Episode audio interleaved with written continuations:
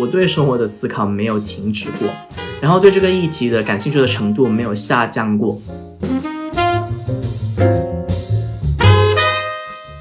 就是在我的世界当中，它有点，它也同时有一点点不够。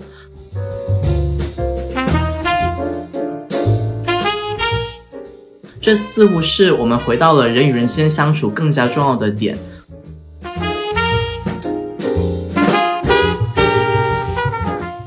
不断的去拓宽，我认为我们需要去去抗争、去斗争的一种平等的东西。有些东西是你好像不是每个人都能理解，因为他们可能经历不到，即便他们或许经历了，可能也有不一样的解读。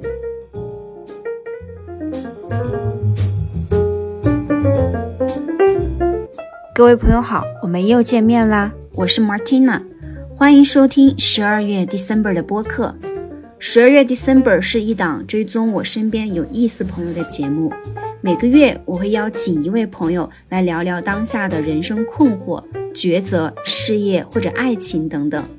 一年后我会再邀请同样的朋友来复盘聊聊看，算是小范围内的人类学观察。如果你跟我一样有这样的好奇心，想窥探生活的多样性。欢迎关注或是留言，期待交流。接下来，让我们一起来听听今天的节目。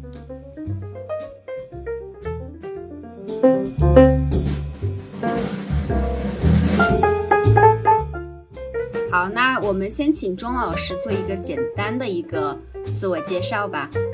耶，谢谢莫老师，谢谢你的邀请。嗯。对我现在人在呃德国柏林生活，已经来了呃三年半有多。然后在那之前呢，是通过美丽中国这个支教项目跟莫老师认识的。这也是为什么我们彼此称呼为呃钟老师、莫老师，特别有趣。而且还是从通过美丽中国才发现有这样的一个校友，我因为我我们之前在本科一起在同一个本科呃学校就读的嘛。在珠海，所以我的大概的这个过程就是一直都在我的出生成长的城市，在惠州，然后到了珠海上上大学上本科，然后又到了美丽中国那里做那呃在梅州广东的梅州，对惠州也在广东，by the way，然后呃在那之后才来的德国学习公共政策。对，之前是学习新闻学，后来学习公共政策。那这个中间的一个转变，也是因为在美丽中国的实践，发现对这一些社会议题的呃这个兴趣是非常浓厚的，然后想要很系统性的去学习这这些相关的内容，所以才做这样的一个选择。后来发现这个选择还挺符合我再往后一些的一个个人职业选择的期待，还有我的个人兴趣，好像更加的。有兴趣了，更浓厚了，所以就一直在这个方向。现在呢，呃，在经历了一段时间的呃高强度德语学德语学习之后，现在在找工作的过程当中，然后也希望找跟公共领域是挂钩的呃非盈利性的这种机会。那我们先先从你的生活聊起吧，要不就随便一点。我想先问一下你现在的就是。心情感觉怎么样？因为前几天我们通过微信上的一些联系，发现你那边有一些事情正在处理。对，就是在一段亲密关系里面有一些情感危机吧，觉得聊着聊着好像聊崩了，好像彼此，呃，有一些事情说不过去，沟通有点问题。然后那是我认为的非常的呃很基础、很根本的东西，那是我没办法往后退的，那是我必须要画一个底线的地方，所以我就。就是这种事情，当你跟一个人相处的时间长了之后，不管你是一个怎么样独立、怎么样的人，都很都会受影响的嘛。因为你的生活就是有这样的一个习惯，所以当时就在想说，哎呀，就很烦，就没办没办法集中。但是昨天聊聊了一段时间之后，呃，因为要么就是崩开，要么就是继续的嘛。聊完了之后，发现可以再继续去做一个尝试，所以现在还算是恢复了我该有的这种，呃，能够集中精神去思考、去做事情的这样的一个状态吧。所以，对，嗯，然后这几天，柏林的十二月、一月都不是很容易熬的时候，因为常常伴随阴天。因为在北半球偏北一点的地方，它纬度越高呢，它的这个冬天的白天时间就会越短。所以我最糟糕的时候是可能白天三点钟就天黑了，呃，然后第二天很晚，比如说九点钟才能看到天亮。要是这个时候不出太阳的话呢，你就根本感受不到天亮。所以这几天太阳出来了之后，整个人就是。变得非常不一样，就是我起床都有动力了，对，所以我发现我的朋友们周边也是，就是他们的心情在这样的一个时期，在柏林这样的一个地方，跟天气往往有很大的这样的一个相关性。我说相关性，因为我们都知道，我们不能去 argue 他们的因果关系，只说他们是高度相关的。对，嗯。能能稍微细致一点透露，就是我比较好奇，就是你觉得哪些呃问题是踩到了你的底线？你觉得必须要去好好的正式的聊一下？啊，是他觉得，就是这一次的聊天，我们聊崩的那个直接原因是他向我提问说，有没有发现过去的一个月，我们好像对彼此的倾听少了。我当时就下意识的回应说：“哎，没有哎。”然后我就觉得好像我不能就让他这句话就这样过去了，我就想要说，不想要说让他就 dismiss，就是不回应他的这样的一个感受，所以就想办法去去去做一个确认，说，呃，你觉得我们过去就是倾听彼此，还是说给出积极的回应没有那么的呃频繁，还是怎么样？然后呢，他对我的解读就是我好像。不认可这个事情，然后我好像变得有点，呃，想要去去拒绝这样的一个事情的存在，还是怎么样？反正就是彼此的认知不在一个层面上。我在尝试用我的方式去对一个人更加的有尊重，去理解他正在想的事情。但是我可能我提问的方式在他看来不是最友好的。然后当我们的心境不是一个最好的状态的时候，就有可能把一些事情往一个比较坏的方向去解读。那我在乎的点是，呃，你怎么能够在彼此相处了那么长时间之后，呃，认为我会有一些不良的动机，或者说认为我是提问的方式是不友好的，而不是说我在一个很轻松的模式下对你提问了那种是与否的问题，而不是开放式的问题，感觉没有再邀请你去更多的去分享一些东西，但事实上我是对你感兴趣的，而且即便你好像听到了这个问题不是那么的开放。我可能后续也会去追问你，就是这一些都是很开放性的可能性，但因为当下的那一个很糟糕的这种呃情绪啊，各等等各种方式的结合，让我们没有往这样的一个良好的方式方式去开展这样的对话。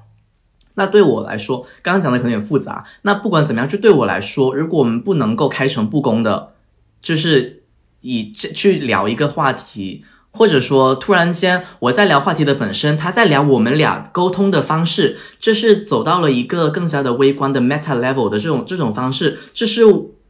不是对应的沟通？这是我不能接受的。我需要就是正面冲突的去聊这个题，同一个题，而不是说我们岔开来，我讲一，你讲二。虽然二是基于一的，但是这样沟通是不行的。对，然后。对，然后我就没办法，我发现这是一个很基本的呃沟通问题。同时，他如果说我用我的这种呃出于好的目的去沟通的方式被不好的解读，同时没有给我一个解释的方式，亦或是没有尝试给一个更开放的方式去看的话，那我不知道怎么去用更好的方式去沟通了。那是我这么多年来的生活当中我所认可的，我所知道的。好的沟通方式，我也是开放的，想要去真诚的用你所熟悉的更舒服的方式去沟通，但你得让我知道怎么样让你更舒服。如果你不能让我知道，你也不想去去告诉我，那我没办法去更好的沟通，我只能退开。所以当晚我就很我在凌晨的时候离开了他的地方，离开了他家，因为我知道，即便我们都很想跟彼此呃就是相处。但是我没办法忽略，呃，我们这些沟通所发生的这样的一个屏障的存在，这是很基本的底线。就是我碰到了底线之后，我觉得我必须得退开。好，好像不一定，我不知道这个描述是不是会很很抽象，但其实它事实上就是有那么的一点点抽象的成分在的。我是听得稍微有一点懵，说实话。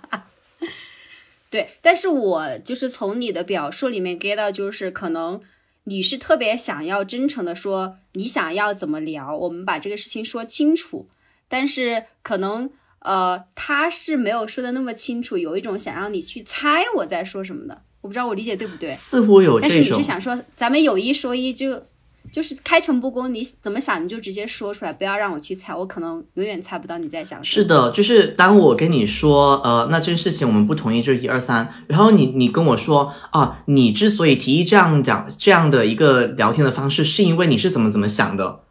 就是没有根据我提出的这个内容本身去聊，而上升到了说我为什么会提出这样的方式。嗯，对，这是两个不同的讨论。然后我我有的时候我不能接受这样的岔开来的讨论方式，对，有点太抽象了。但这就是我们的一个沟通的方式，有有点太浮夸，但有点太很多人会不能接受。但有的时候这是我欣赏他的地方，就是因为就是对事情的讨论的认真程度。但有的时候对我来说也太多了。不过这也是我也不知道，就是有一点点吸引我的地方吧。对讨论的认真。我。我现在正在反思我，我是不是曾经跟我的伴侣在在沟通的时候，有的时候有点借题发挥，就是没有在一个一个主题上讨论彻底，然后我就借题发挥到了另外的主题上。我在反思我的这个点。嗯，我觉得看结果吧。如果说最后其实你的内容本身也得到了讨论，这个这个讨论沟通的方式也得到了讨论，那可能就没有关系。不管你是怎么样，如果你以那个结果为这个重心的话。对，而且如果对方不在乎的话也没有关系。但如果说对方在乎，你也在乎，或者说其中一方在乎觉得不舒服的话，那那是需要思考的。否则，我觉得可能不是一个大的问题。你觉得你在亲密关系里面是一个怎样的一个角色呢？我觉得这是一个好问题，因为这涉及到了我对我来说什么是亲密关系，这涉及到了我 我们一直在聊的很重要的一些话题，因为 也是特别的呃少人少少跟朋友去去真的很打开来去聊的话题，因为这涉及到大家的这个认知的这个可能有点改变吧，或者是不我自己认知的一个改变，就是我慢慢的在这些年来发现，我所认可的一个亲密关系的存在形式是开放式的。也就是开放式的关系，这意味着，呃，可能在情感上面我会有区分，说跟这么一个人会有更加亲密的接触，但是我又觉得这可以是多边的，我不介意说我可以跟，比如说我可以同时喜欢、爱上，呃，多个人，这还是都是那种呃浪漫式的爱情式的爱，呃，但是。基于我的现实情况，比如说，我觉得跟一个人花费多少时间精力，我我，但我自己又又有朋友，有我自己的生活，还需要自己独处的时间，我不允许这么多的时间分配给这么多于一个人，所以我可能，呃，在一个实际情况下，只能跟一个人发生关系，即便我认可多边关系的存在，呃，还有它的这个合理性。所以对我来说，可能就是一个比较偏亲密关系的人跟我有这样的一个比较亲密的连接。那我我们彼此是认可说彼此可以跟其他不同的人发生性关系，只要我们彼此愉悦就好。而且对，这不会影响我们俩之间的这种关系，因为只要我有有这样的意愿，把时间分给他，然后我跟他还是能够很开心的相处，那跟我的其他生活生活里的其他人，他应该是没有直接相关关系的。然后同时也应该是一种，就是在一起。当我们以一种叫什么呃，有一个词叫 hedonistic 或者是 hedonism，就是享乐主义，对。但可能不完全是那个意思，但大概是，如果说我们希望说，呃，两个人相处给彼此的生活中带来的这个愉悦，他的开心的感觉，它应该是大于二或者是最大化的话，那我就思考说，如果说我们给彼此的生活加了一些限制。比如说，哦，我们一起就确定了一个关系，那就意味着我们不能够再见彼此让我们感兴趣的这些人了。那这个，那这个时候就会觉得说，好像有了一些限制，那是否会限制我的享受？因为如果说我认为性爱是一个享受，如果说我认为跟一些新的人相处是一种，呃，对生活的探索，可能带来更多的愉悦。以及交流当中可能产生新的灵感等等的，那这些东西如果说我都把它给抹掉了，都不再去接触了的话，那是不是说对生活带带来了一些限制？那如果说我认为不这么做是因为对对关系是更好的维系，那是因为我们可能会吃醋，但似乎我们也并不存在所谓的吃醋了，在我们接受这样的关系的存在之后，所以就感觉呃，对那些好像都是就是我们叫 construct 出来的，都是我们构建出来的一种想法，但我们认为。人与人之间相处，就像我跟你是朋友一样，只是我跟你可能多了一层关系，那不意味着你对我的生活有了控制的权利，那不意味着即便即便你有这样的一个欲望，那是正义的，因为我还是我自己，我有我自己的生活，我的家人、我的朋友，我的其他的欲望，那我是否应该因为我喜欢你，我想要跟你相处，就就拒绝我的其他欲望，是给给我自己施加限制？我应该这么做吗？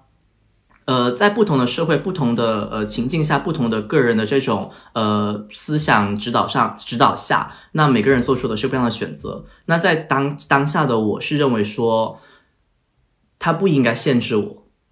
它不应该限制我对我自己的个人探索，我对我自己的愉悦的一个呃攫取的欲望的尝试。对，所以我觉得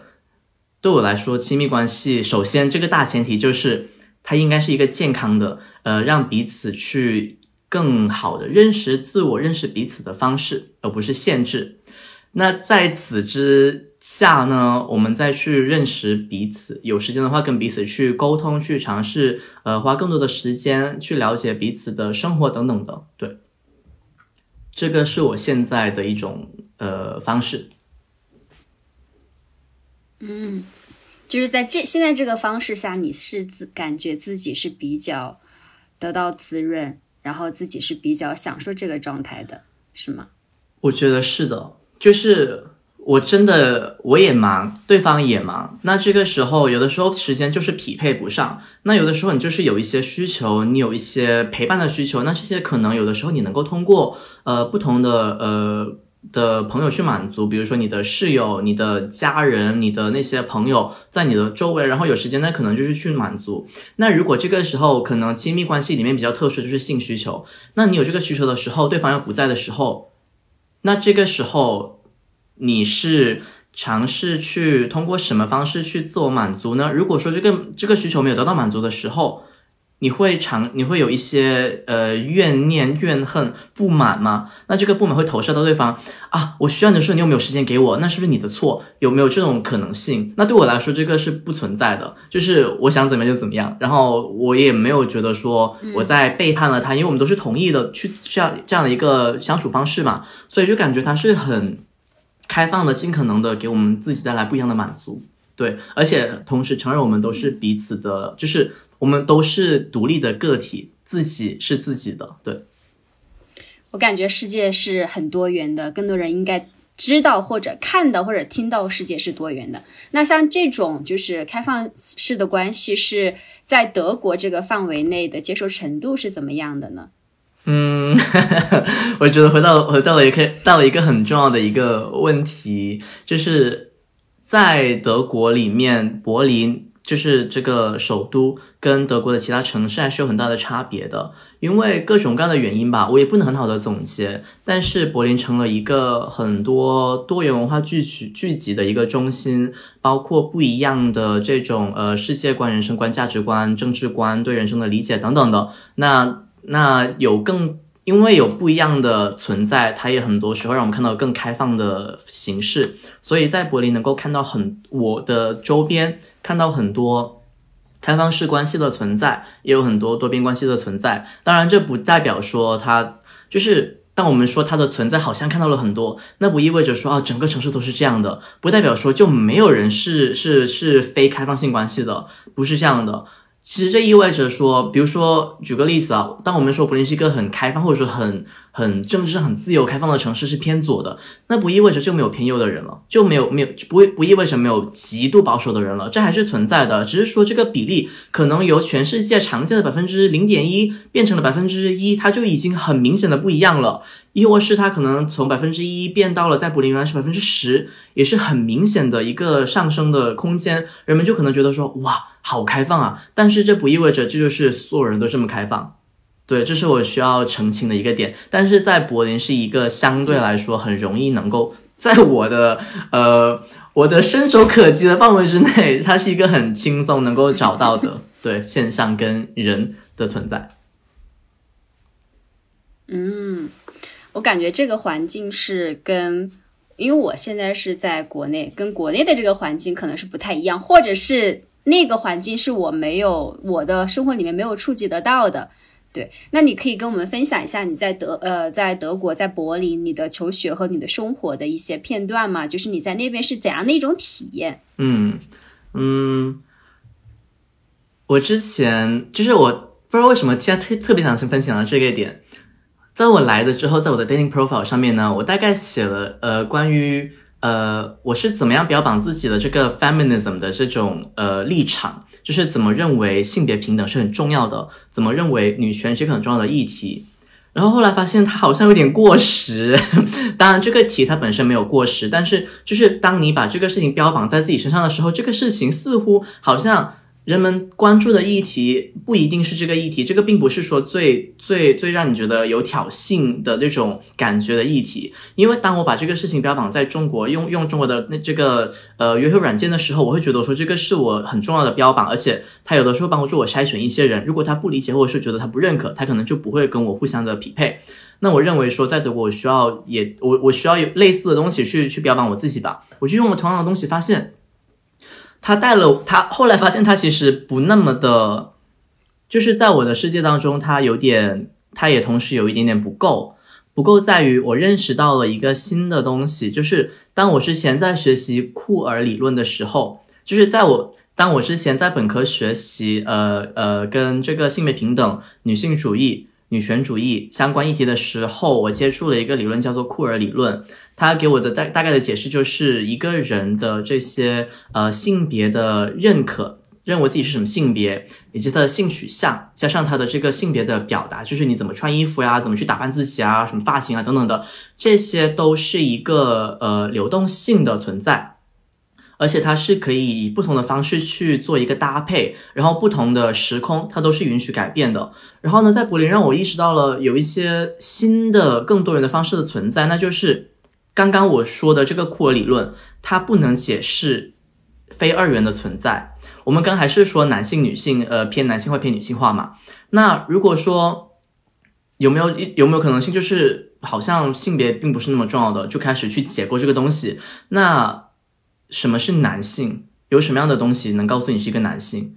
那在柏林看到很多人，他可能我们平时认为是男性，但他有长头发，他穿裙子，他穿的特别特别的，比如说粉色，看起来是一个平时所见的呃传统意义上的女性的一个装扮，他看起来似乎也真的很像是女性。那你能通过这个方式去判断他的性别吗？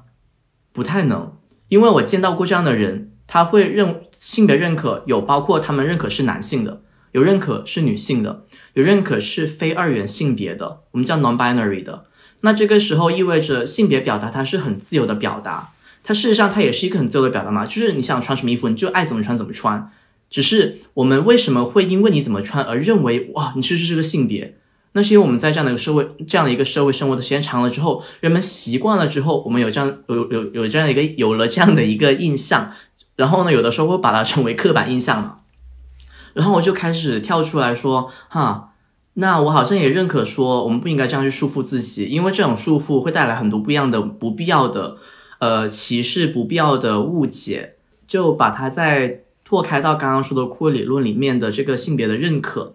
性别的表达，它是流动的，它是随便的，还有性别的这个性取向。那他也是随便的。如果你愿意的话，你就当你都不知道这样的一个人他的性别是什么的时候，但你觉得不那么重要的时候，你可能看到更多的是这个人怎么去跟别人相处，他的人格、他的性格，他给你的舒服程度，那好像似乎比他的这个第一眼看到的性别来的更加的明显、更重要一些。这似乎是我们回到了人与人之间相处更加重要的点。所以我觉得，当我用这样的一个角度看的时候。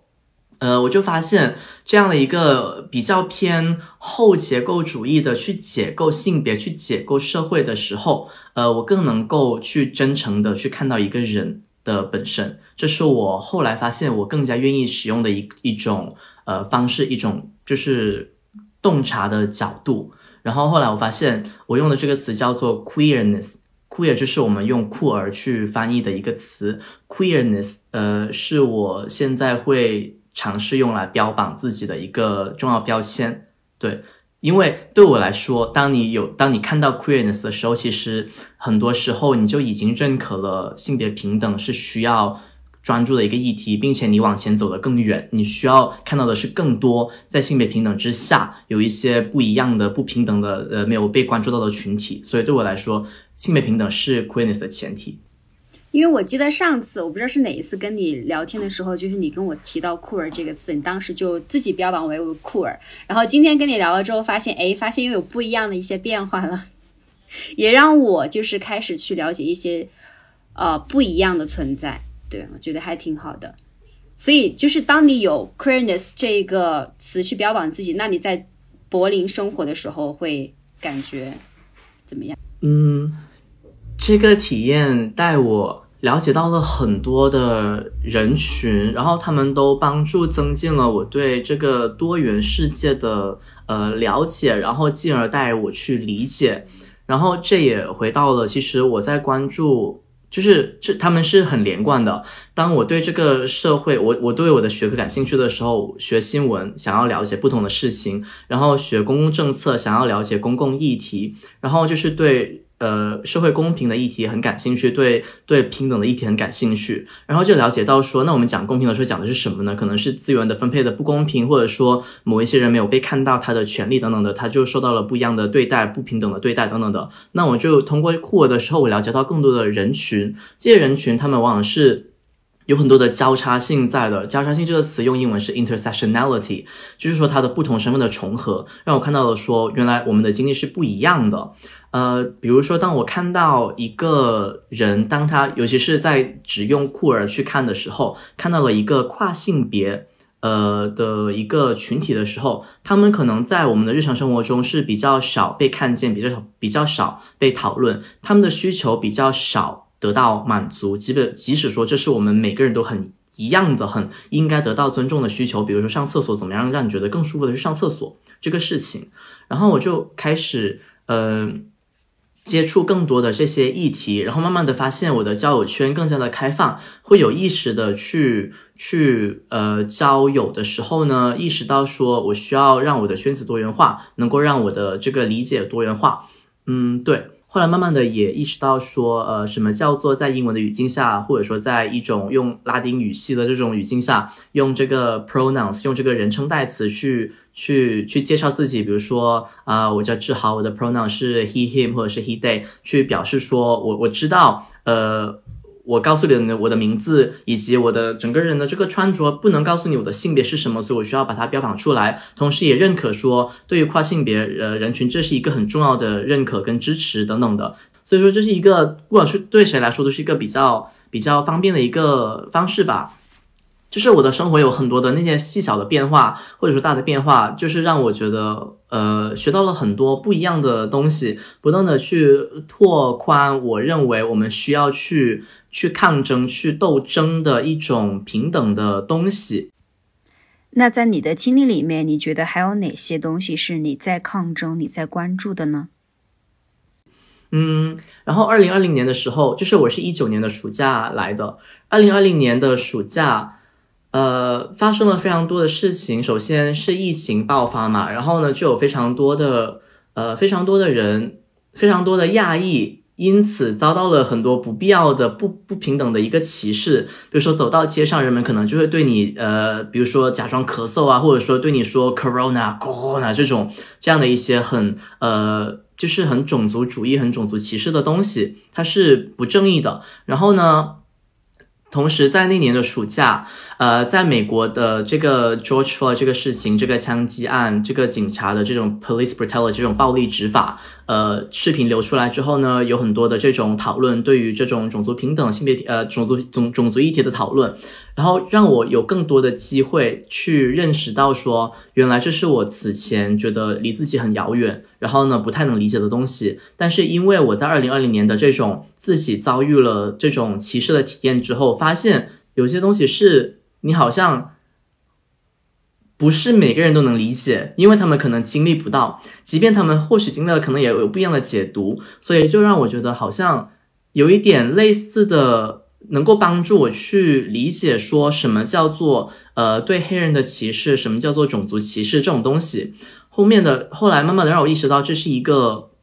呃很重要的议题。再后来，当我看到呃原来大家所受的经历是不一样的。比如说，作为一个亚裔，你在柏林的经历是不一样的。作为一个呃非裔，或者是呃皮肤呃深呃深色皮肤，说深色是因为呃不一定在非洲居住的都是呃属于黑人，或者说即便他们肤色深，他们也不一定会会归于这样的一个认可的呃类别。呃，他们的经历也是不一样的。然后呢，当你又加上别的别的这个角度，比如说你是一个女性的时候，可能你走到街上的经历。你的心心态，你的心理上的思考也是不一样的，你你的担忧是不一样的。呃，当你是一个跨性别女性的时候，你可能担忧又是不一样的。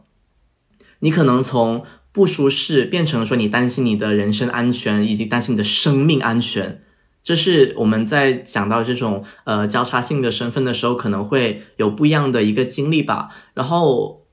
就是在柏林能够让我让我有非常多的关于这种交叉性的思考，就发现说。哦，原来我们在讲这么多议题的时候，需要看到呃不一样的人群，呃，在讲性别的时候，看到性别中更加的弱势的是女性，以及其他的我们没有来聊到的非二元的性别以及跨性别的人群。那讲到性呃这种呃讲到性取向的时候，要看到那些没有讨论到的到的人群。那人群本身又好又好像讨论的好多，刚刚讲到了族裔，就是肤色，然后呢族裔又在欧洲的这个。背背景下又会看到说，呃，不只是呃这种呃亚裔或者是黑人群体，还包括说呃在就是在这个大陆里面也会受到受到歧视的这些人群是我不知道中文怎么翻译，但是他们用英文叫做 Roma and Sinti。之前会有一种不礼貌的、很蔑视的称呼，用的是吉普赛人，但这个词现在已经不使用了，因为它带有非常蔑视的称呼。但我也不知道他现在是怎么样去用中文翻译的。那当我看到这些群体之后，它带给我的对于这种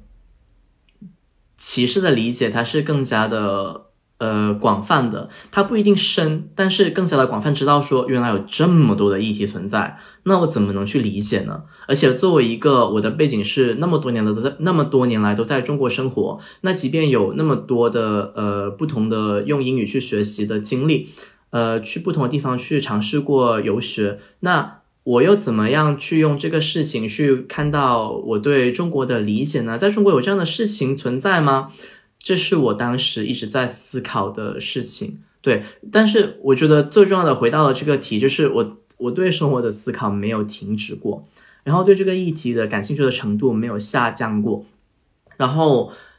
正因为看到了这么多问题，然后在柏林有很多的群体，很多很积极的这种呃公民组织起来的一些组织，让我发现人们在不断的去去尝试把这些题拿出来讲，放到台面上讲，然后去尝试跟你说这是不对的，你需要怎么去做去改变这个这个现状。这个是我看到他们活力的存在，这个是让让我觉得在这里能够获取很多呃新的经验、知识以及能量的地方，然后。更重要的是，在这个过程当中，有陪伴我的、支持我的朋友，能够跟我聊这些议题，去帮助我去。但我觉得让我觉得说好像很无助，对世界觉得很失望的时候，能够彼此去吐槽，去去串联这种愤怒变成行动的力量，或者说去吐槽的时候呢，他们理解你之后又变成一种理解的这种宽慰，感觉彼此的这种能量又又串联起来了。所以不管怎么样，我觉得这是一个我不断的能够学习新东西的地方，同时也是不断的能够呃获得新的充电的机会的地方。我想的好散哦。没有，我觉得我听的还挺挺入迷的。所以就是你是对这种呃，我不知道这样称呼对不对，少数群体，你是有看到他们的一些需求和他们的一些在生活或者是求职上的一些点，可能是需要被更多人看见的。那你现在你自己是想要从哪些角度去切入，想要去为这样的一些群体去发声呢？嗯。其实还有一点很有趣的，就是我在 我在这学了很多社会主义跟共产主义的一些实践，为为社会主义事业做伟大的伟大复兴做一个准备。但这是认真的，就是我真的看到有很多人，他拿这种社会主义的实践去谈的时候，呃，他其实谈到了社会分配的公平问题，那就会谈到很多很，就是这个事情它是很实在的，它不是很很高大的、很宽很宽泛的。我们拿到实在的一个角度，就是有阶级的问题的存在。什么样的人，他能他最最最危险，就可能是他在社会当中，他家庭没有什么样的财富积累，然后呢，他又是不能不那么轻易的获得的帮助，比如说本来就没有很高的学历，也不清楚怎么去获得帮助，也没有很轻松的机会去获得工作的培训或去找工作，可能也不知道怎么去找工作，那久而久之，你也可能就失去了这样的机会，也失去了一些呃工作的动力，或者说你根本也不知道怎么去学习、训练、学习找工作。那你很容易就变成说，你就变得没有办法去做这个事情，那你可能就会呃也没地方住，没有没有没有办法去交房租等等的。当你没有一个很强有力的网络去支持你，比如说，哎呀谁呃我家里有谁很有钱，他总是在支持我。当他们不存在的时候，亦或是当你在一个比较呃个人化的社会的时候，就是。更加的非集体化的社会的时候，人们也不会这样的去，呃，就是不会说因为你是我的家人就必须要这样去去支持你的时候，你可能就没有这样的支持网络。那当然你就很容易就会没有没有地方住，你就可能需要在街上去去做一个临时的居住。那这个时候，我以前是不会去看这个问题的，我以前是不会去正视它的，因为在中国长大。就是就感觉街上的人就是那种好像不那么好的人，你也不愿意去跟他有太多的交流，也很怕被讹，所以你根本就不敢去去去正视他，去听他。所以当我在柏林看到人们去聊这个话题，以及呃有人去尝试在在地铁上、在在街上给你寻求帮助，当人们去去给他帮助，以及去倾听他，给他眼神对视的时候，这对我来说是一个很大的冲击。就是因为他也是属于说平等议题的一个群体嘛，那这些人群，当他是一个，就是我以前看不见他，那我不说他为什么会在这里，但但当我想象我需要在街上寻求别人的帮助的时候，这需要我的勇气。当我觉得这是一份可能没有那么，就是没有那么有尊严的一个活动的时候，那假如是这么看他的话，那他需要很大的勇气去克服它，更何况说其实他并不是说没有尊严的一个事情，所以说。那我好像觉得，如果说对我来说是那么那么难做一件事情，那为什么别人能去做？那难道我就不应该给他更多的一个关注吗？然后，那我在想说，同样的事情，一个高大的白人男性去做，呃，对于一个女性去做，那女性是不是会担心自己会不会被别人去调戏啊，去去骚扰啊？那如果说这不是一个白人女性，而是一个很容易受到别人别人觉得说，哎呀，你你其实没有什么价值，或者说我可以对你为所欲为，那可能是一个非白人女性，是一个少数族裔的时候，那这个人是不是就觉得更加的困难的去做这个事情？他可能会遇到更多的挑战，遇到更多的这些骚扰，那他还在做这个事情，为什么要这样去做？为什么要？如果说有的时候我们会抱一个角度说，哎，你就应该去找份工作。那如果说我能够通过找一份工作养活自己，又不需要去面对别人的这种呃冷嘲热讽，或者是对自己的骚扰的时候，我为什么不去做这个事情呢？那是不是因为我没办法去做到那一点，就没办法去找找到一个能够让我很有尊严的去做的去去去工作的工作呢？那是哪里出的问题？有的时候我就我在我的成长环境中，我就会去想说，哎，有的人会有有人会去解决这个问题的，政府去解决的，有有人去专专人会去帮忙的，真的是这样吗？那我们这样的假假设的前提是他这这些人群他们被看见了，他们的需求被认可了，而且公相关的人、相关的部门、相关的这些群体，他们有这样的一个可呃这样的一个 capacity，有这样的时间精力去应对这个问题，而且能够找到对的解决方案，有人去做一个事情，而且能够正好找到了这个人。就是比如说你在街上，他找到了你在同样的时间的节点遇到了你能够去帮助你去对接这个事情，然后你有这个意愿，而且不会让你觉得说自己好像很很很高高在上了不起的去给你一些施舍，让你觉得愿意去做这个事情。有这么多的这些步骤，能够让这样的人去获得相应的需要的帮助，那我们怎么能够去假设说他们就就都能够完成了呢？那当他当我们不能够期待说这一些这么多的步骤都能够被完成的时候，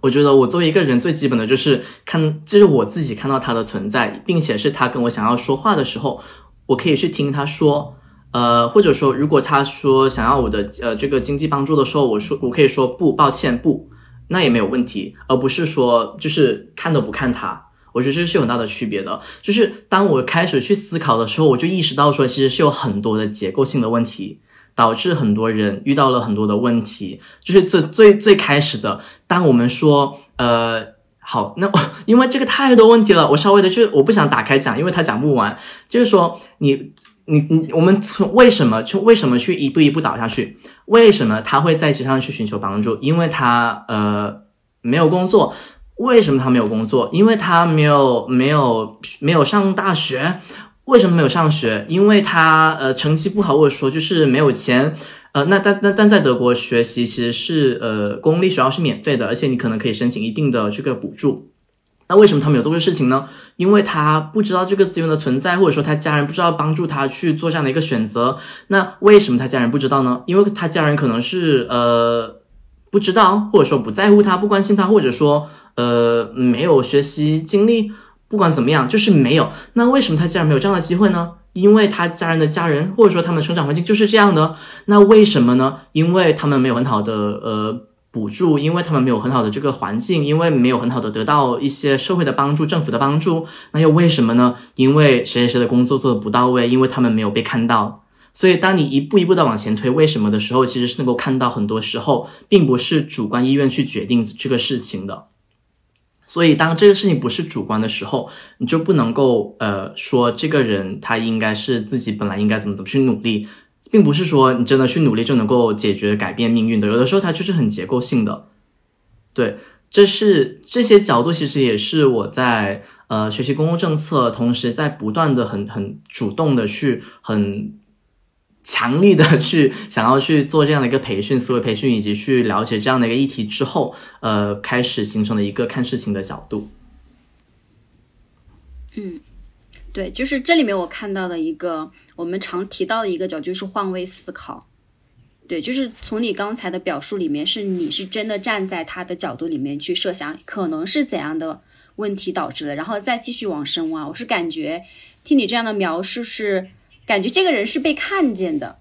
但是可能现在在中国的环境里面，如果我说看到有一个人在街上乞讨或者怎么样，我第一反应就是他是不是骗子。因为就是中国，它之前的一些新闻、一些报道，导致了就是所有的公民其实对他们是有一个刻板印象的。但是如果说用你这种换位思考和你这种不断追问下去，或者去探究的一些方式的话，可能真的是也会看到一些结构性的问题。但是这些问题可能是我们作为老百姓可能很难去推进的一个。所以那现在在柏林，当你看到这个群体的时候，你是想要说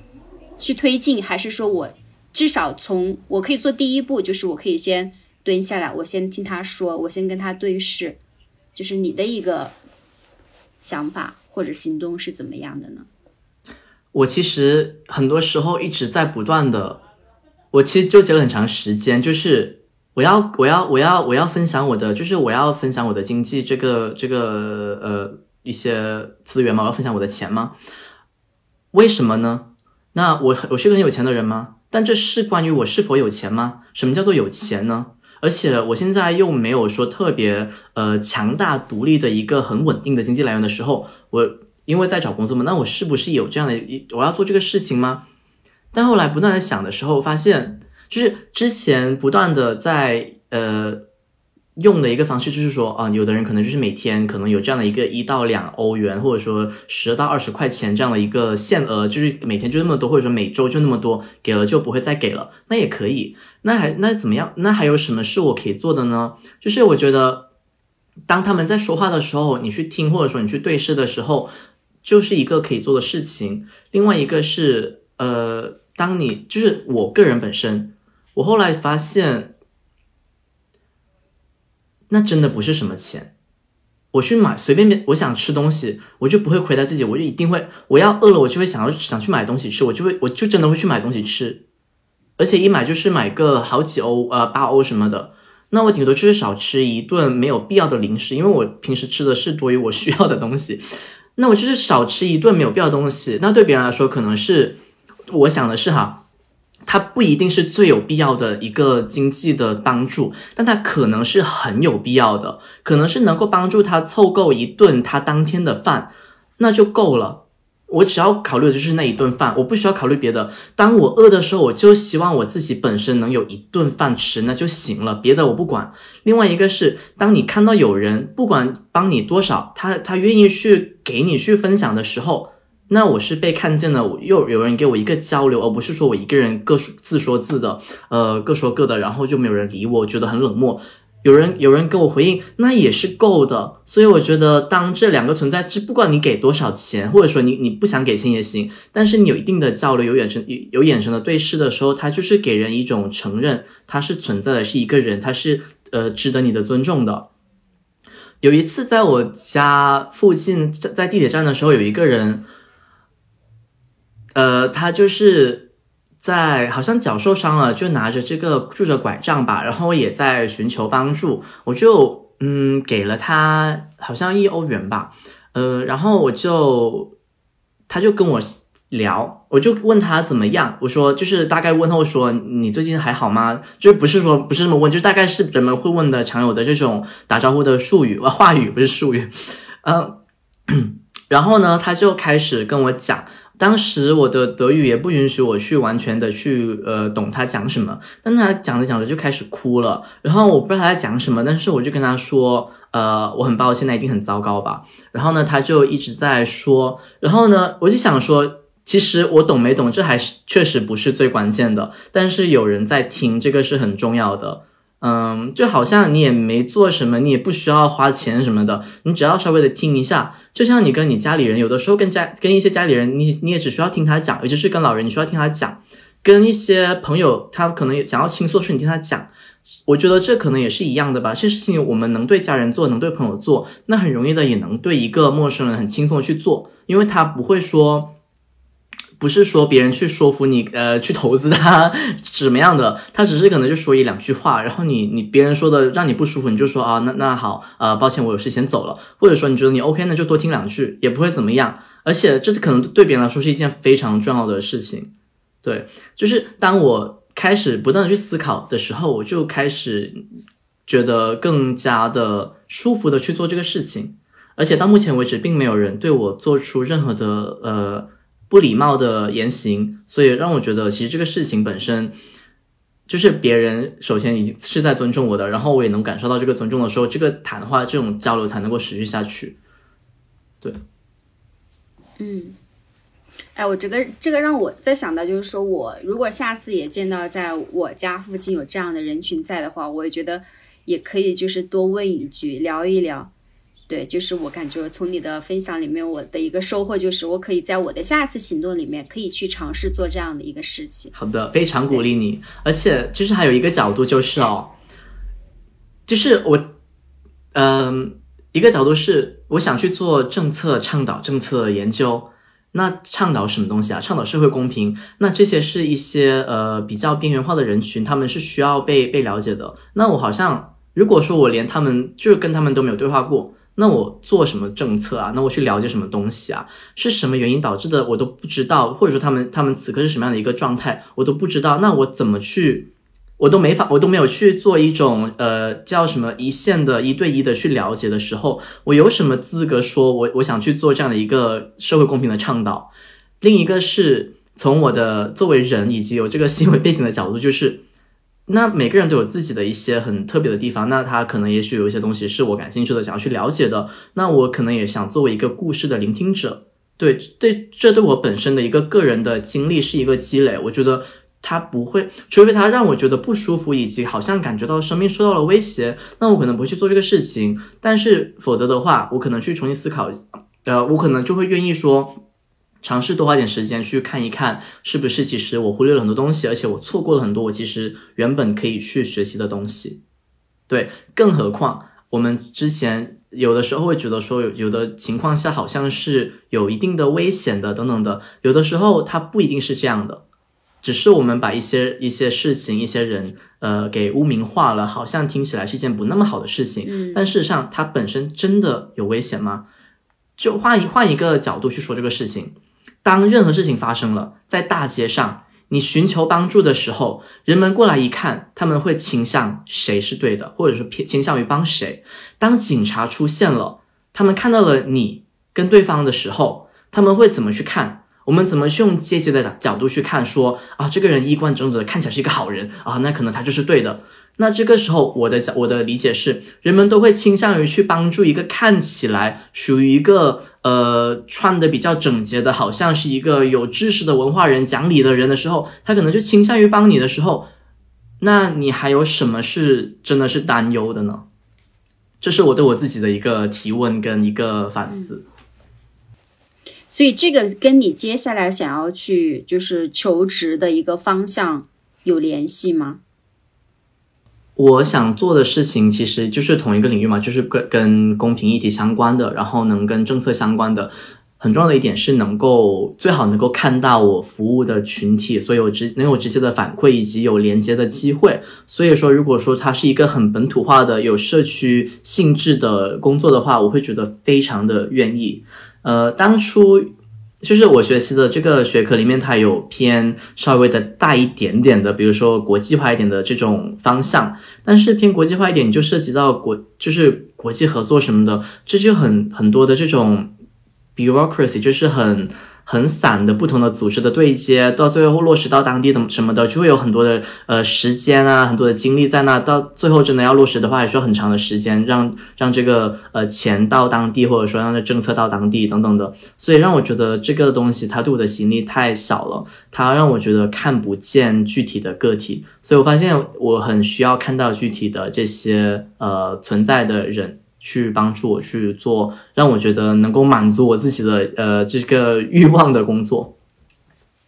嗯，对，所以你想要求职的方向也是说，一个是可能少数群体，然后跟公平议题相关的。那现在你的这个求职的一个阶段是怎么样的呢？嗯。我之前在就是现现在是二月份，在一月以前，在去年一直在主要是学德语，然后很慢的在求职。现在我就开始大量的投简历，找的都是这相关的工作。但我也知道说找工作有的时候看时机运气，所以我没有并并并没有说很大的去限制我自己，只是说只要稍微的呃能够在柏林能够稍微的跟这些议题挂钩，如果不挂钩的话，它能够给我一个很好的这个经济的稳定。那我可以把它当做是一个呃调整中间的调整，因为当我很清晰的知道说我很希望之后我有更多的机会去研究去了解这样的议题，能够有更大的这种呃影响的能力，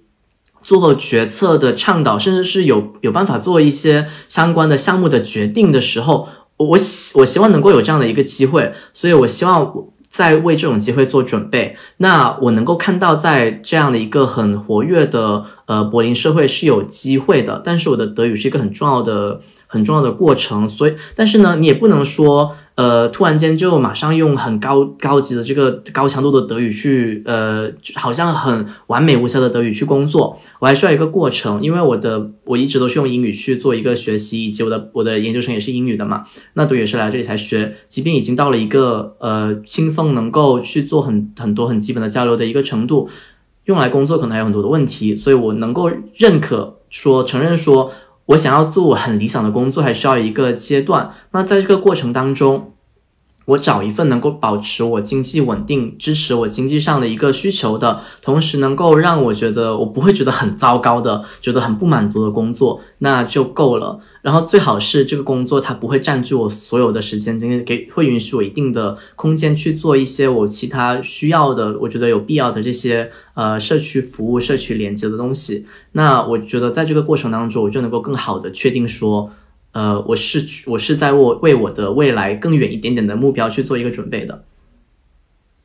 了解，所以就是如果说你想要做一个决策的，做一个决策者，那你觉得就是到达什么程度才能？因为我知道你除了求职之外，你有在准备申请博士的这个想法。嗯，对，嗯，就是我觉得对我来说，如果说。我我需要更，首先我确定的是，我需要更多的时间熟悉当地的环境，熟悉当地的语言。这个是在所有地方都是，不管我在哪个地方，我都得熟悉当地。呃，有更多的时间会有帮助。同时，呃，如果说我能够在这个过程当中收获更多的知识、认知、理解，那是更好的。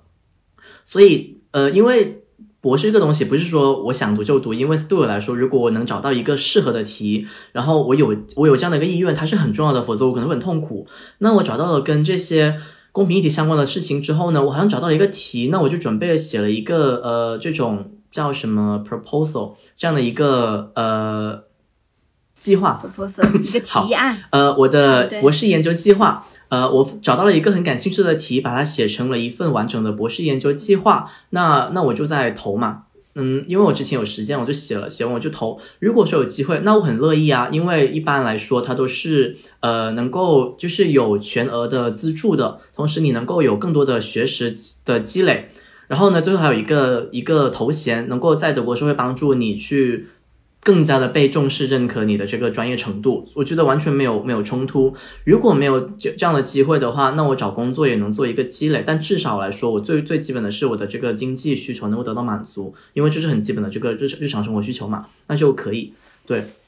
当然我这么做，我这么说也是非常的，呃，站在一个比较 privilege 的角度是比较有特权的。因为我比有了一定的这个学识，我已经有一个研究生的学位，然后我的英语语言能力已经到了一个完全能够就是让我运用的基础，然后有德语的基础，然后家里人又又作为一个很重要的这种，假如我真的有任何需求，他们能够存在的一个后盾，所以我就觉得能够比较轻松的去追求我想做的事情，同时了解到说很多德国社会形成的或者政府政府已经确定下来的，能够给一些。呃，求职人士的一些帮助等等的。当了解了一系列这种这种系统性的这种呃网络之后，我就清楚知道说我可以做的事情有什么，以及即便说我身边的人可能都没有走我走的路，我也会觉得说我有更多的支持。所以呢，就像我们当初在做支教的决定一样，有很多人可能在做这个决定的时候。有一些人是因为自己可能在这个环境成长出来，觉得觉得说在乡村的环境，在教师资源缺乏的环境当中，有很好有很好的在乎学生老师是很重要的，所以做这个事情，也可能是因为我们做这个事情，其实是因为我们不急着去做别的事情，我们的家里有很好的支持，所以我不担心说，呃，家里没有没有我的帮收入的帮助，他们就会撑不下去。所以才有这样的这样的一个机会，所以我之所以能够做这种比较慢的，还愿意说在二十七岁这个年龄去做更更慢慢的尝试，是因为我知道这个尝试它是有必要的，它是对的，并且我有这样的一个特权，因为我这样的一个很好的呃前提背景去支撑。明白？那你二零二三年就是有怎样的一些计划或者期待吗？如果说我们一年之后再来复盘的话，你希望我们？就是从哪些方面去看到你的一些改变？嗯，二零二三年，因为我一定会在这一年就会确定至少我的一份这种转接型的工作，或者说我做的事情，所以我一定会已经有在做一些事情。我会理想的是这个工作，所以希望明年很有趣的是。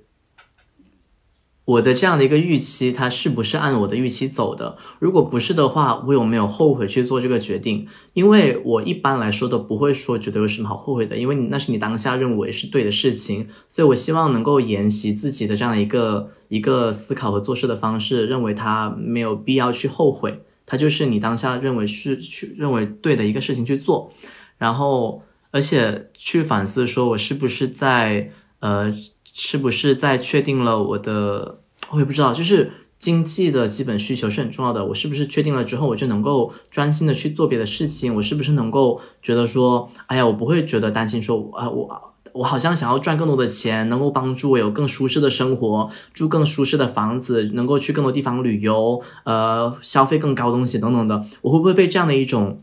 呃，更加的，呃。恶毒资本主义的这种心态去 去去挟持，还是说我能够继续做这个事情？我觉得特别的好奇，因为我知道有很多时候我们很容易就会变了，有的时候人是不变的，但有的时候很轻松就会变了。对我觉得当涉及到一些我们的物质需求的时候，有的时候我们是我个人本身啊是很容易去做一个思维上的转变的。对，就像我在我的朋友群当中，如果他们不是那种消费欲很高的人，我完全跟他们一样，不会有任何的欲望。一旦我被扔到了一个商场里面，跟那些很喜欢购物的朋友去不断的聊这个事情的时候，我好像也觉得说，哇，那我好像全都有兴趣，我全都可以买。对，我就很很感兴趣，说我这我未来的一年会不会有这样的一些呃前后的转变？嗯，好有趣啊！你这种，对，呃，那最后一个问题啊，就是呃，就是作为就是如果对去德国生活或者求学感兴趣的人群，你有怎样怎样的一些建议给到他们吗？他们可以先做哪些？方面的准备，去帮助自己更好的去在这个国家、这个城市里面去扎根下来。我觉得，当你说到扎根的时候，很重要的一点就是，如果说你出国的目的是换一个环境去做稍长期的一个生活的准备的话，你最需要提前做准备。这个没办法完全面准备，但是你需要提前知道的是，呃，它的一个差别在什么地方。就是你到了一个新的地方，你想做什么事情？有一些人他可能需要从零做起，因为他此前的经验可能不被认可。你能接受这个事情吗？你能接受说到了一个新的社会，一个新的语言环境，有一些人他的交通沟沟交流沟通的方式不一样的时候，你需要重新去适应。你能做好这个准备吗？呃，可能我们还有不一样的这种。呃，生活上的不一样，可能不能随便的点外卖等等，这些当然这些都是很容易可以克服的。那你需要明确说，你对你来说最重要的事情是什么？他如果说这个事情能够被满足的话，那可能别的事情都能够很轻易的克服。那在这里，我觉得最重要的，我的个人亲身经历需要拿出来提的就是，呃，这种在国内比较少经历的，但是一旦在一个呃白人为主的这个主流社会吧。呃，能够遭遇的这种呃种族歧视，它是一定存在的。它可能存在于有的时候很明显的，呃，很很很很猖狂的形式；有的时候是一种特别的微妙存在的，好像很难捉摸的，但是它确确实是存在的。当然，这样的问题它是一个呃。它的存在有很多的历史原因，因为这种殖民统治等等的这样的一个历史导致的。那这会意味着你的抗争，你可能在国内没有这样的抗争，那你换了一个社会之后，它有可能会在你的生生活当中挥之不去，有可能会变成一个抗争的一部分。但我不觉得这是一个坏的事情，只是你可能就是换了一种抗争的方式。嗯，对。但是至少来说，呃。这个东西它得到了充分的讨论，然后相对充分的讨论，然后你可能能找到一起做这个事情的人。对，呃，那回归到比较呃实践实际的情况，呃，或者说回归到比较呃跟经济相关的事情，那就是在德国的公立学校它都是免学费的。如果可以的话，我会建议说尝试呃不要花费自己的钱去找。呃，公立学校的项目，如果说德语没有办法解决的话，那就尝试找英语的这种公立学校、公立学校的项目。如果说要非要有学费的话呢，有不同的呃，比如说基金会能够帮助你去呃找到呃做这样的一个呃资助。对，但一般来说，如果说你想要获得更多的资金呃支持的话，呃，它可能一般需要是那种比较特别的领域，比如说是那种很很前沿的这种 STEM 领域，是那种偏理工的领域，或者是你就是为社会呃公共领域去做一些呃很重要的一个贡献的这样的领域等等的，对，比较的特别的领域，对，但是呃想要不。花钱或者说不花太多自己的钱，它是完全有可能的。这也是我花了非常多的时间去了解整个社会的这种福利国家设定之后才发现的。呃，其他人完全有机会去做的一个事情。对，嗯，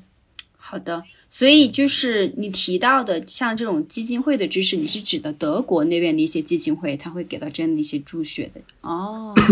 对，没错。嗯。其实，在德国，基本上，呃，基本上每个政党都有自己背后，呃，或者说跟自己一同的这种基金会，呃，比如说在德国左翼党这个党派，它有一个基金会叫做呃，Rosa Luxemburg 这种什么罗莎还是卢森堡一个基金会，那这个是左翼党的基金会，呃，它。左翼的倾向就是它是偏向呃共产主义、社会主义的。然后呢，它的基金会是会支持，如果说有学生想要追求呃求学，然后呢，但是它的特定的对于国际学生就是你会想要去结束之后回到你自己的国家所所属的国家。对，那这个时候他会可以给你提供一个全额的资助，当然不是说你申请就会获得，只是说他有这样的一个，这是其中的一个选项。对，然后你可能需要就突出的是为什么这个学习学习对你来说有必要，然后你怎么能够用这样的一个学习去贡献给你自己所处的这个国家、它的社会等等的，所以它其实公共性还是很强的。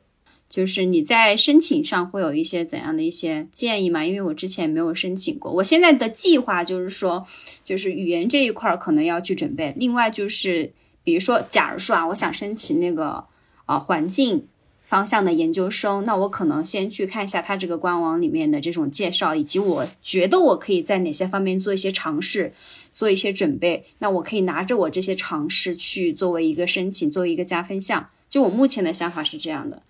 就是不知道你还有什么其他的一些建议没有？嗯，我之前来德国之前，因为这是一个很大的投资，它是我的两年甚至更长的时间，可能我以后想要更长的时间待在这个地方，呃，所以对我来说，这个城市、这个国家是否适合我，它是一个很重要的一个嗯问题，所以我在。呃，来之前的一年，在两呃支教的那个其中的第一年的这个暑假，到柏林的自由大学做了一个暑期的学习，去尝试了解一些当地的历史。呃，上课也是做了很多的这种呃叫游览吧，呃，去不同的博物馆了解历史等等的。那个时候让我喜欢了这个这个国家以及他对历史的这这个处理方式等等的，然后我才觉得说，哦，那是我可以。想象的自己在这里生活，即便我此刻跟当时的想法是很不一样的原因，但是当时还是给我对了对我起了一定帮助。所以有机有说，所以如果有机会的话，如果不能自己亲身体验，如果能亲身当然好，不能的话呢，可以通过不一样的人去了解他们。呃，如果你有跟你有相似的经历的话，去了之后是什么样的一个体验？去提前了解一下这样的一个生活。然后同时，我选择这个地方学习公共政策，而没有选择很多很多类似的学科的，而且用英语教学的英国、美国，那是因为他们的学费特别的贵，同时生活费也不便宜，再加上他们的这一种，假如你想要留下来去找这个工作机会的话，他们的政策当时是极度不友好的。那我觉得我花那么多的钱，呃，去学习，你还不能给我一个留下来的机会。那在公共政策角度看，它已经是一个不合理的事情了。那我觉得我不能，我这是我对不起自己学习公共政策这样的一个想念头了，所以我是没有选择这样的一个地方。所以了解，呃，不一定说你一定要留，但是。你需要提前了解，说如果你想要做这个选择的话，它有什么样的一个可能性给到你，这个是很重要的一个前提，而不是说啊快要毕业了才来去担心这个事情，那到时候就有点太晚了。所以提前了解，呃，你之后的一个去向以及你想要留的话，这个可能性你可以怎么做，这是很重要的。嗯，然后如果你有问题的话，可以提前跟招生办去联系，招生办不会因为说。呃，你问太多问题什么样，或者说你问了什么样的问题，他们不喜欢就就不处理你，不是这样的，专人专人去帮你处理这个东西，而且是有专门的委员会去审核你的这个申请的，所以不要担心，像招生办、招生办去去去看他们的这个常问问题，然后甚至去发邮件、打电话问他们都可以。嗯，如果说你已经有了过期的语言成绩的话。我觉得你完全可以配合 U I C 的那一个呃证明，再加上你过期的语言成绩，去跟他要求说你可以 waive 掉吗？就不需要专门去准备一个新的考试了。我觉得又花钱浪费时间。对，嗯，好呀好呀，哎呀，很受益。哦，他们的招生办有的时候也会有一些资源，告诉你那个 financial assistance，你可可以怎么去寻求一些呃资金上的一个援助的。他们一般会有内部的奖学金，学校自己的会有外部的，外部的可能是来自基金会，可能是有政府的。像德国是属于有一个什么交学习交流中心，德意志学习交流中心，那个是德国政府有一笔钱过去的，但是它又是独立于政府存在的，它的钱来源于政府，但它是一个学术机构。然后呢，有德国政府本身提供的一些机会，然后呢，有不同的独立的基金会本身提供的机会，对，还有学校本身自己的机会，所以它的机会来源还是挺多元的。如果说你真的下定决心想要不花钱去读书的话，我觉得是完全有可能的。但是很重要的就是。它不是说你为了出国而出国，或者说为了去拿学位而去做这个事情，而是说你有明确的人生的这个目标，它是怎么在你的人生当中起了一个很重要的作用，怎么帮助了你去为未来去做一个铺垫，这个你需要先明确，而且这个事情它不能只是为了你的一己私利，它应该是更加的大一点的，对，这个时候它才能更容易的去帮助你，因为。这个时候你就能够看到，就能够看到的是，你作为一个人，他的钱不是说为了你的一己私利去去给你钱的，而是说你能看到像他一样，每一个人都是社会中的人，我们都是社会中的一个连接。那社会好了，我们才能更好，或者说我们。做的事情更多了，才能让社会变得更好，我们身边的这个社群才能更好，我们的后代才能在一个更良善的社会去去生活成长。当你看到这样的一个连接的时候，你去做这样的这样的一个人生规划的时候，你是能够体现说你你的你的这个个人的成长怎么是跟这样的一个发展是相相结合的，你才能看到说。那为什么我们我们有必要去做这个税收？税收回来去做社会的重新再分配，分配给不同的领域等等的，这些都是这现在我我的我的角度是很公共政策的角度，但是作为人本身的话，呃，能要提升你的这个这个这个成功率，其实很重要的一点是你对自己，还有你对你和社会的关系，呃，能不能有一个很深入的了解？谢谢，这仿佛让我看到了，就是你之前就是写很多 PS 的那种经历。哦，对，有一点这种感觉，就是之前因为之前也有做这个，帮一个留学咨询公司做编辑，别人写文书，但不知道怎么写，那我就来帮忙去形成这样的一一套呃一个一整个这个叫什么 narrative 这样的一个陈述叙事的方式。对，那很多时候就是要问，嗯，你为什么要来这里？呃，你来好，你告诉了我，那你的那那对你有什么好处吗？你要讲讲清楚吗？为什么来？那那他也想来，那我为什么要让你来，不让他来呢？你要讲清楚自己为什么突出。就是我已经有一些很流程化的问题，但是每个人答案可以是不一样的，只是这些都是很基本的你需要回答的问题，对吧？当你自己都不能说服自己为什么要去做这样的一个留学的这个决定的时候，别人为什么要就别人就更没理由去让你去说服他了。嗯，去选择，对，嗯，对，是的。哎呀，太棒了！好的，我觉得我们今天聊的非常好，感觉是还挺不一样的，因为身边很少有就是谈论到，比如说像 c r e a l e s s 就是这样一些感觉离我们比较远的一些议题的。嗯，对，我觉得可以，就是还是一个挺好的一个发声的一个机会的，可以去，也可以去教育听众，或者是去。去去普及这样子。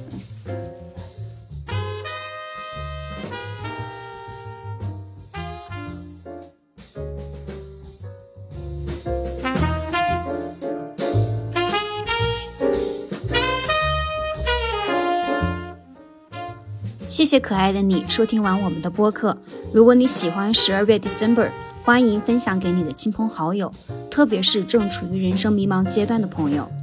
我们下一期再见。